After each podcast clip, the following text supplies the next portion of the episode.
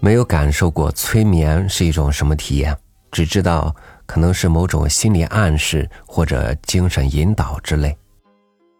我想我一定是那种容易被催眠的体质。学生时候晚上无论多精神，看几个英语单词就能哈欠连天了。今天呢，和您分享契诃夫的文章，在催眠术表演会上。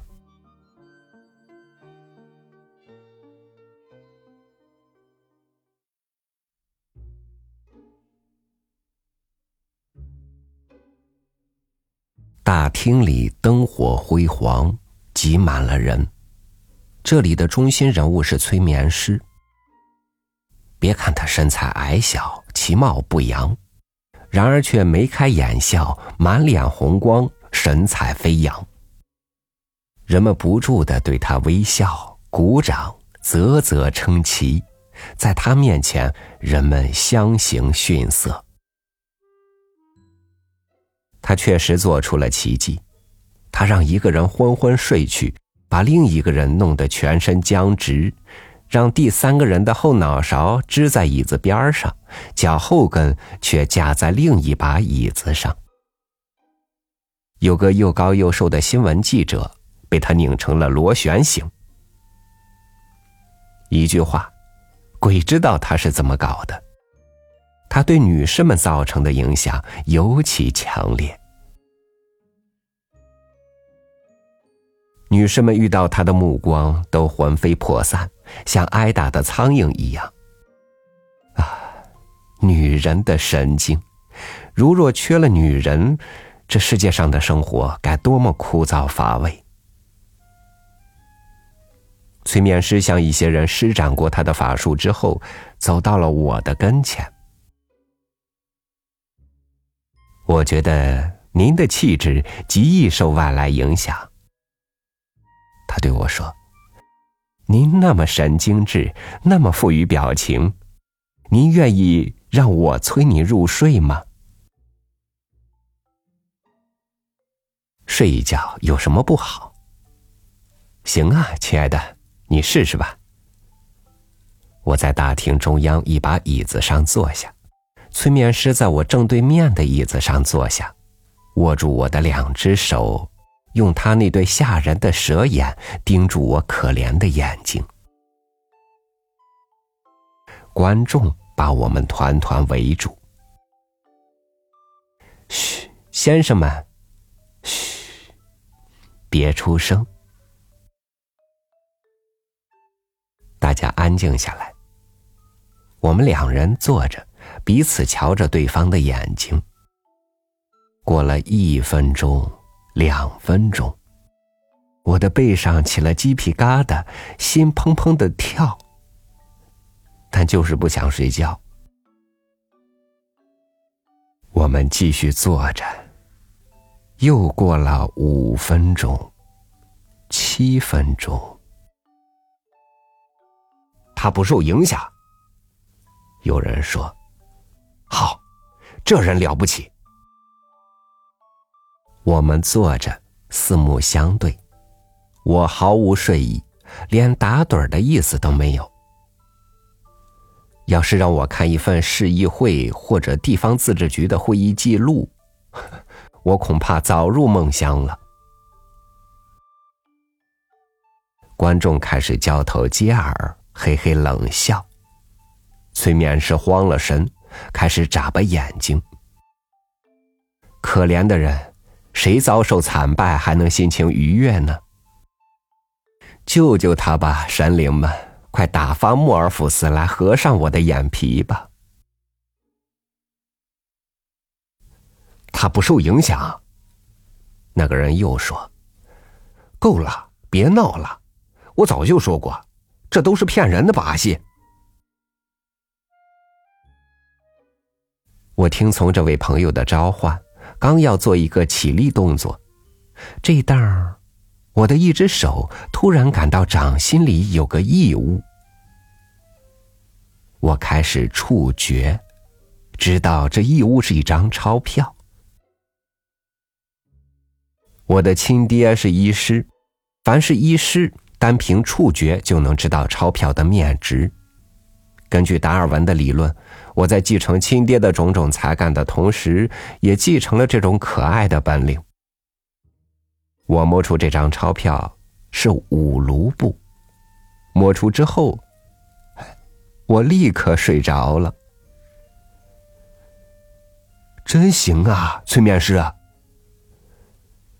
在场的几名医师都朝我走过来，在我身边转来转去，闻了又闻，都说：“嗯，没错，他睡着了。”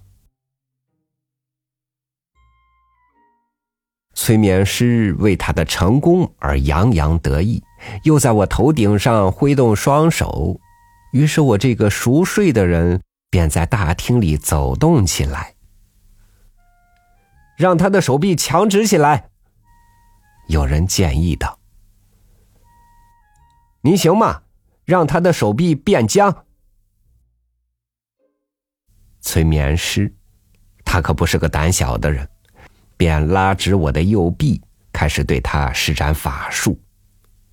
又是搓揉，又是吹气，又是拍打，我那条胳膊却不听话，它摇来晃去，像一条破布，就是不想变僵。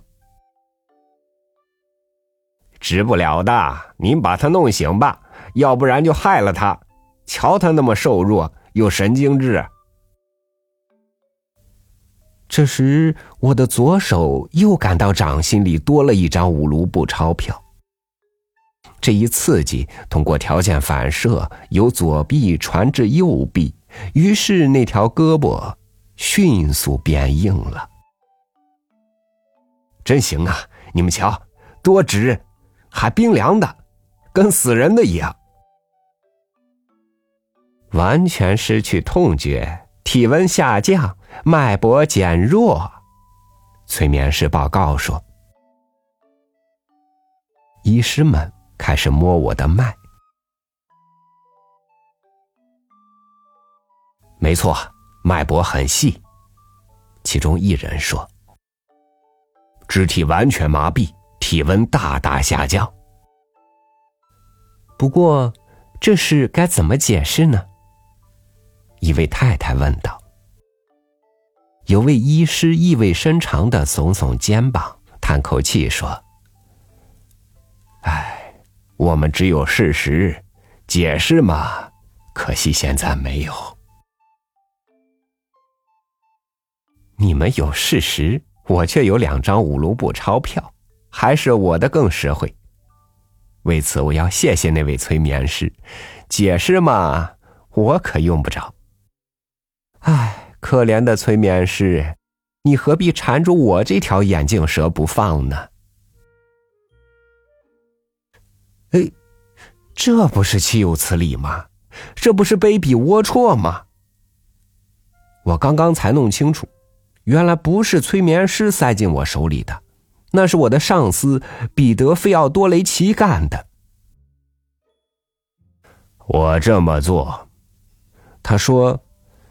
是想考察一下你的人品，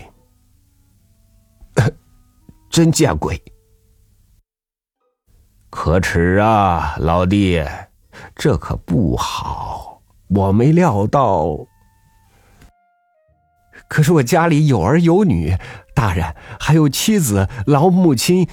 再说目前物价这么昂贵，这可不好。你居然还想办一份自己的报纸？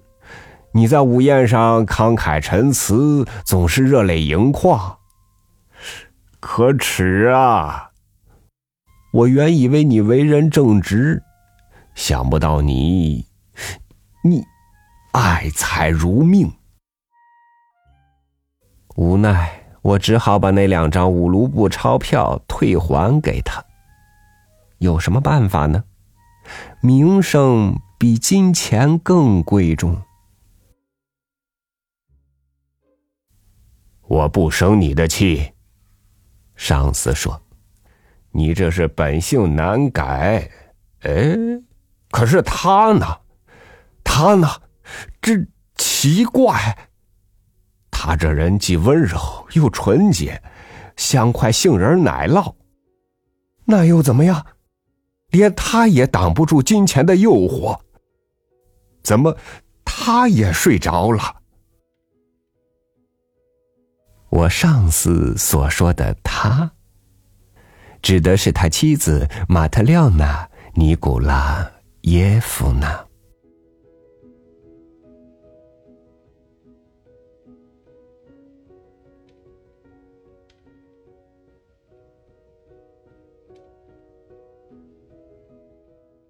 很多事情并非像我们表面上看到的那样光鲜，很多人呢也不是像我们想象的那么坚定。